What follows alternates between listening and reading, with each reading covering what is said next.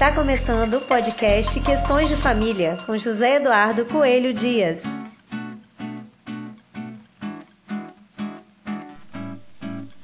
Olá, meus amigos, tudo bem com vocês? Eu espero que sim. Eu sou José Eduardo Coelho Dias e hoje, aqui no podcast Questões de Família, nós vamos discutir sobre duas alterações bastante significativas na Lei Maria da Penha.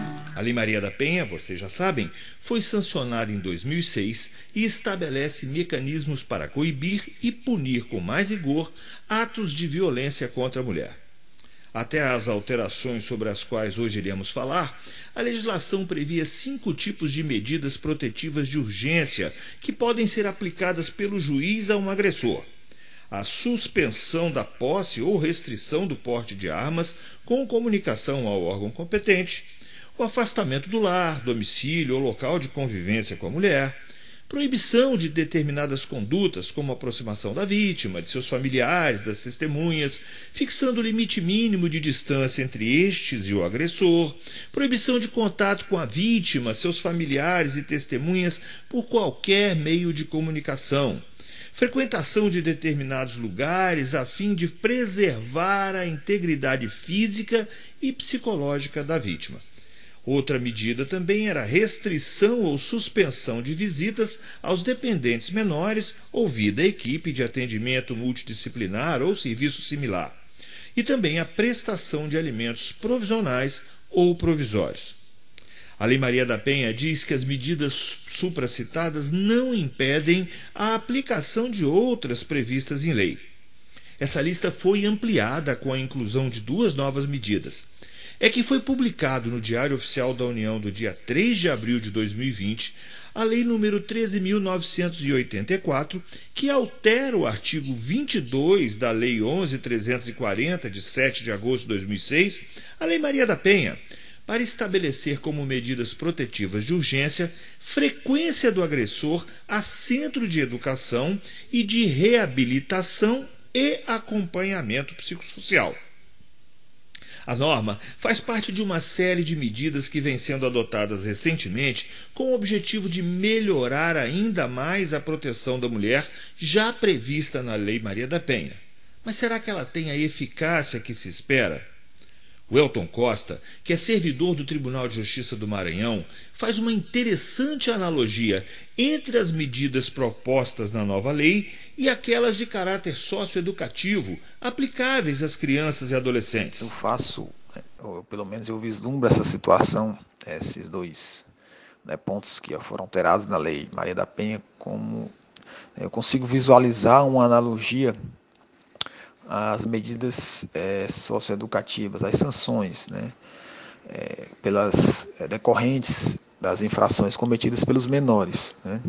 Então, elas vão das mais leves, né, quando a infração, é, quando o fato análogo a crime, no caso a infração, é menor, né, de menor potencial, de menor resultado, por exemplo, um furto simples, alguma coisa assim, então, normalmente o juiz aplica um acompanhamento, uma advertência e depois vai escalonando, né? Há, uma, há um acompanhamento né, em uma instituição como um CRAS, um CREAS, né? E assim vai evoluindo até chegar na, na internação. Eu consigo fazer, né? Não sei se corretamente, mas eu vislumbro mais ou menos nesse sentido, né? É, em relação a esse acompanhamento, né, a esse tratamento, porque realmente algumas situações né, beiram a patologia, se a gente pode entender assim. É, tem agressor sem vergonha, vagabundo tem, né? mas tem agressor que só é agressor quando está é, num quadro de né, acometimento de alguma, abre aspas, patologia, que eu não sei se o termo seria exatamente esse. Por exemplo, né?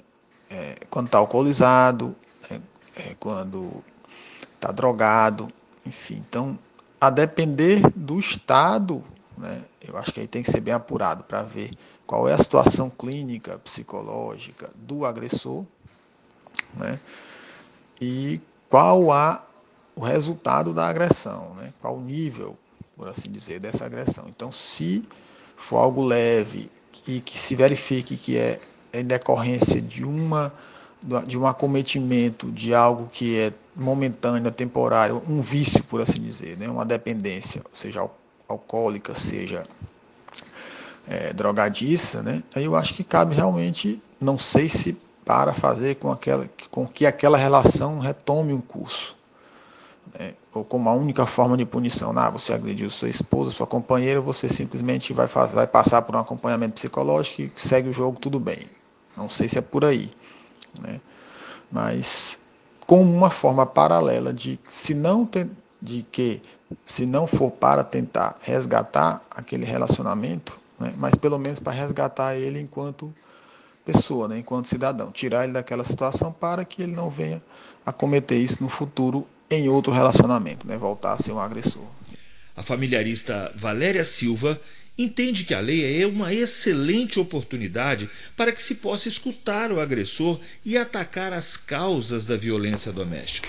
Eu acho excelente, porque as medidas protetivas elas são elas visam um resultado, né?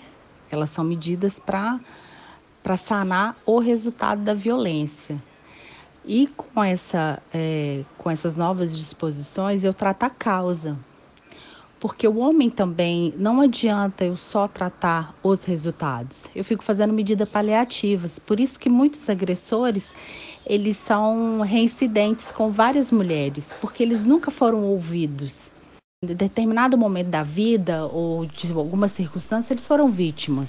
Já a advogada Sandra Lalmon Frey, especialista em direito de família, vê a modificação com bons olhos, pois permite que certas medidas tidas antes como punição sejam adotadas agora, mesmo antes do trânsito em julgado da decisão. Ela mesma quem explica. Duas novas medidas protetivas de urgência, incluído pela Lei 13.984 de 2020, que no artigo 22, no inciso 6 e 7, fala sobre o comparecimento do agressor a programas de recuperação e reeducação e também o acompanhamento psicossocial do agressor por meio de atendimento individual ou em grupo de apoio. É, essas, novas, essas duas novas medidas de urgência, é, elas devem ser cumpridas pelo agressor. Vale lembrar aqui que o encaminhamento do agressor a esse tipo de programa, ele já existia, só que como uma sanção penal. Agora, o que traz a lei novamente, né, é, só que de forma mais é, preventiva, é que passa a existir também como medida protetiva de urgência. Ou seja, antes ele tinha que aguardar todo o processo legal para ter uma condenação transitada em julgado para ver o programa. Só que lá em 2019 a STF diz que não seria possível a execução provisória da pena. Então, sendo assim, hoje o juiz ele pode encaminhar desde a fase de investigação ou na fase do processo legal e não precisa aguardar o trânsito em julgado. Então, a lei ela traz expectativas da redução dos índices de violência contra a mulher. Para o João José Barbosa Sana, mestre em educação e autor de diversos trabalhos na área, a nova norma traz pontos positivos, mas esbarra em algumas situações que merecem atenção. Considero muito interessante é, a Lei 13.984, né, que passou a vigorar então a partir agora do mês de abril, uma vez que essa lei é, coloca mais duas medidas protetivas de urgência, né? altera, portanto, o artigo, o artigo 22 da Lei Maria da Penha, na medida em que considera como obrigatório né, o comparecimento do agressor ao programa de recuperação e reeducação e também o acompanhamento psicossocial do agressor por meio do atendimento individual e ou em grupo. Bom, de qualquer forma, essas duas possibilidades de, de medida de medida protetiva, elas é, esbarram em alguns problemas. Né? Primeiro, a gente tem que é, observar que a Lei Maria da Penha, no artigo 45, já abria essa possibilidade do juiz determinar o comparecimento obrigatório do agressor a programas de recuperação e reeducação. Então, o primeiro problema que, que a gente tem que levantar é justamente a existência dos programas de recuperação, de reeducação dos homens autores de violência, a existência de equipes psicossocial adequadamente preparadas, tanto no Poder Judiciário quanto em parceria na rede de atendimento às mulheres em situação de violência ou na rede de atendimento aos homens. É, então, isso é um desafio grande, termos as equipes que possam atender essas pessoas, né? Então, criar essas condições é necessário e é muito importante que se faça esse atendimento aos homens autores de violência contra as mulheres, no sentido de com que eles possam ressignificar as suas formas de serem homens, né, ressignificarem suas masculinidades e desta forma poderem alterar os seus comportamentos e poderem ter um comportamento numa perspectiva mais igualitária com as mulheres. Agora, temos um desafio também que é a formação do Poder Judiciário, a formação de juízas e de juízes para compreenderem cada vez mais a importância é, dos estudos de gênero da, e compreender com mais profundidade as relações entre homens e mulheres. Nós sabemos que a formação do Poder Judiciário ao longo da história foi sempre uma formação, uma perspectiva patriarcal. Então, mudar essa perspectiva, é, pensar outras possibilidades de formação e investir, de fato, numa formação é, que reconheça a igualdade entre homens e mulheres é um passo fundamental para ser implementado é, também no Poder Judiciário.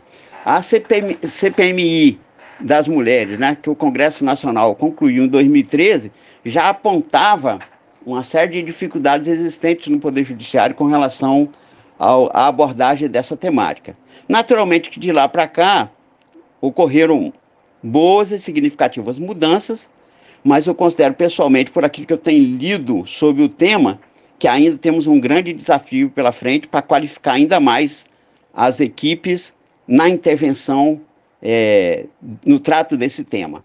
E esse desafio agora que está colocado, né, de incluir como medida protetiva a obrigatoriedade do homem frequentar é, frequ frequentar aí os centros de reeducação é uma tarefa muito importante. No primeiro momento, os homens é, reclamam muito quando vão participar de um tipo de atividade dessa natureza, mas a avaliação que a gente tem que passado o tempo, né, até pelas experiências que tem aqui no Espírito Santo, tanto na Prefeitura de Vitória quanto o programa, o, o projeto Homem que é Homem, desenvolvido pela Polícia Civil, tem mostrado o quê? Que quanto o homem participa, e por dois ou três encontros pelo menos, a partir do terceiro, quarto, quinto encontro, e quando ele termina a sua participação no projeto, ele constata avalia positivamente essa participação e isso mostra que tem um impacto positivo nesse homem. Então, eu acho que essa é uma medida extremamente importante. Entendimento bem semelhante tem o advogado Luiz Gustavo Narciso. Eu acho que essas duas medidas são bem interessantes, na medida em que elas têm como finalidade tratar a causa do problema. Né? A gente vê muitas vezes algumas reprimendas aí de natureza criminal que elas mais tratam os efeitos, né, a, a, os sintomas da doença do que a doença em si, né? E eu acho que isso aí são, duas medidas interessantes para tentar tratar a causa do problema.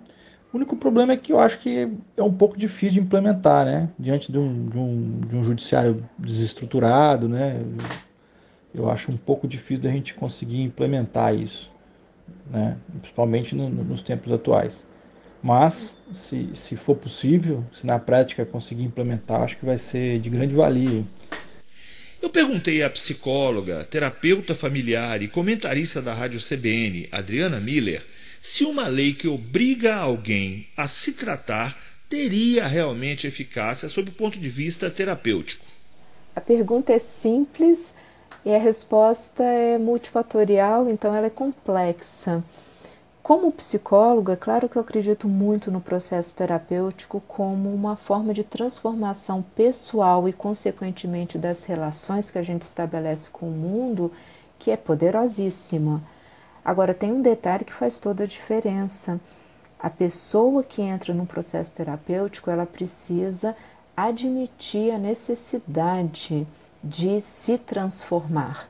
Ela precisa entender que aquele é um trabalho que ela vai fazer com ela mesma e que vai requerer rever muitos princípios, muitas crenças, muitos valores é, para realizar essa transformação. É, eu não sei se a simples menção de uma lei ou imposição de uma lei vai surtir esse efeito é, de fazer com que os homens que são encaminhados para esses programas de recuperação, reeducação e acompanhamento psicossocial entendam a importância do processo terapêutico que eles vão vivenciar nesses espaços. Então, eu acho que seria muito importante que o sistema judiciário como um todo é, conseguisse criar uma forma de, de não deixar esses dois aspectos muito separados um do outro. O juiz manda e o pessoal do psicossocial se vira para fazer esse homem reconhecer a importância dele estar lá. É, talvez criar algum formato para que isso aconteça de forma mais fluida, que tenham feedbacks mais constantes e passos, avaliações periódicas que sejam entregues para o juiz para ele saber como é que está sendo esse crescimento, essa transformação efetiva dos homens que foram enviados para esses programas psicossociais. O que certamente a gente precisa ter claro é que o universo masculino é um universo de muito silêncio.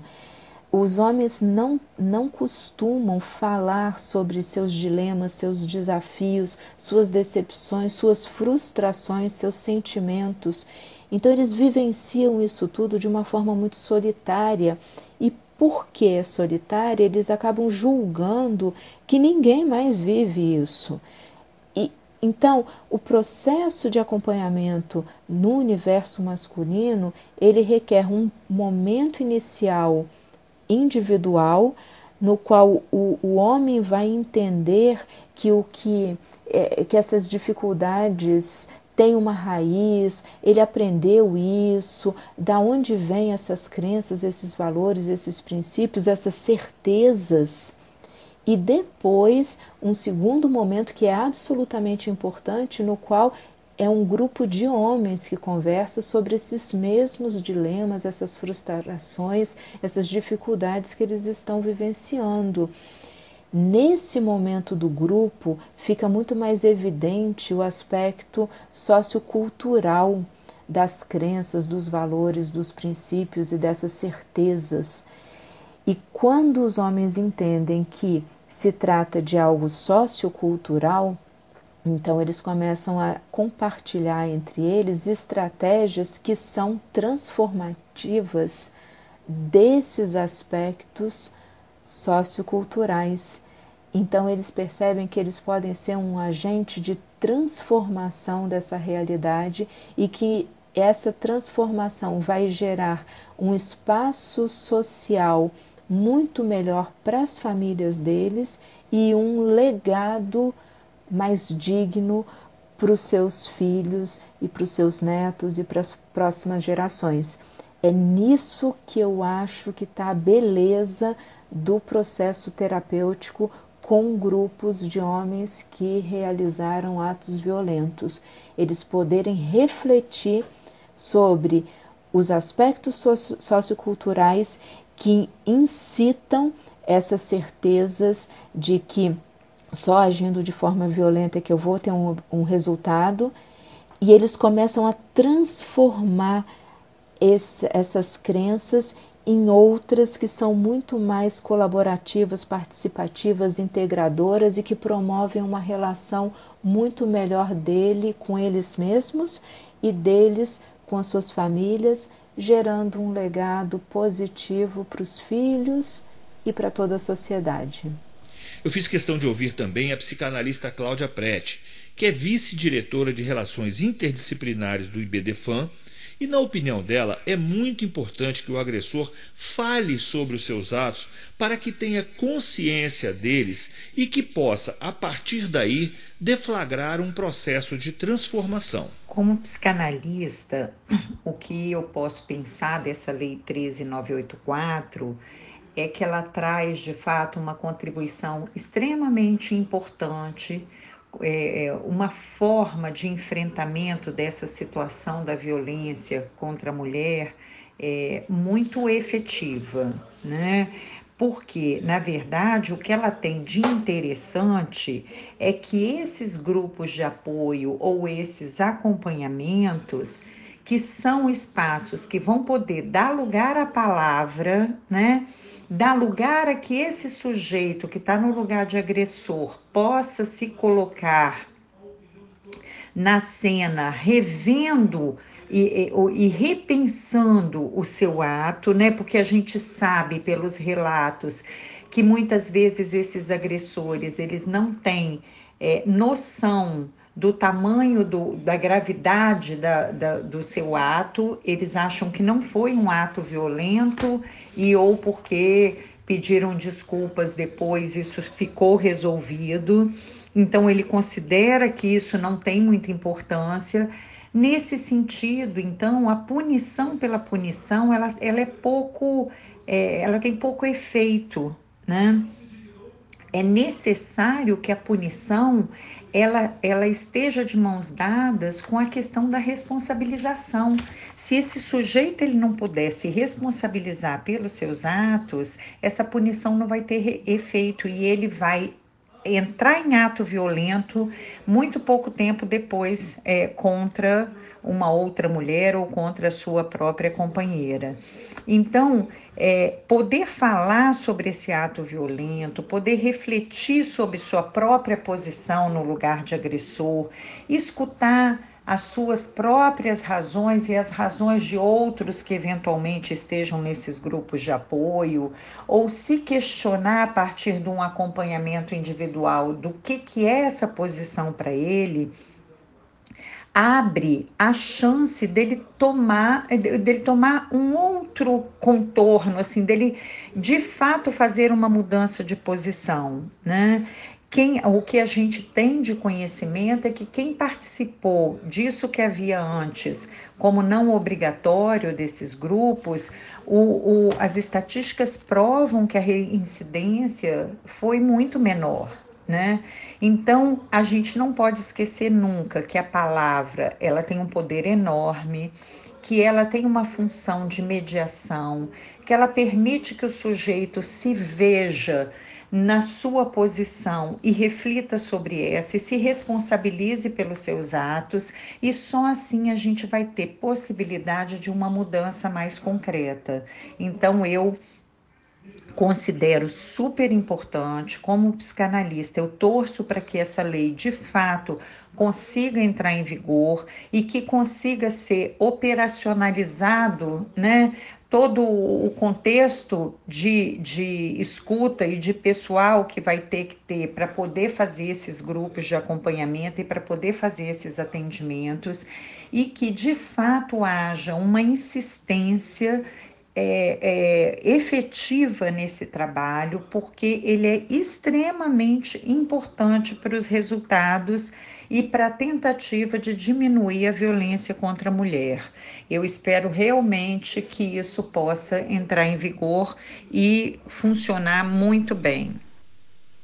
A ideia das modificações nos parece muito boa, mas só o tempo e a sua efetiva utilização é que dirão. A nós resta torcer para que o Poder Judiciário consiga dotar os juizados de condições para atender a norma e que os profissionais envolvidos na questão, de juízes às equipes multidisciplinares e terapeutas envolvidos, tenham sensibilidade e competência para auxiliar nessa luta que é de todos a completa erradicação da violência contra a mulher no nosso país. É o que a gente tinha para hoje. Espero que vocês tenham gostado e até a próxima. Você acabou de ouvir o podcast Questões de Família. Até o próximo.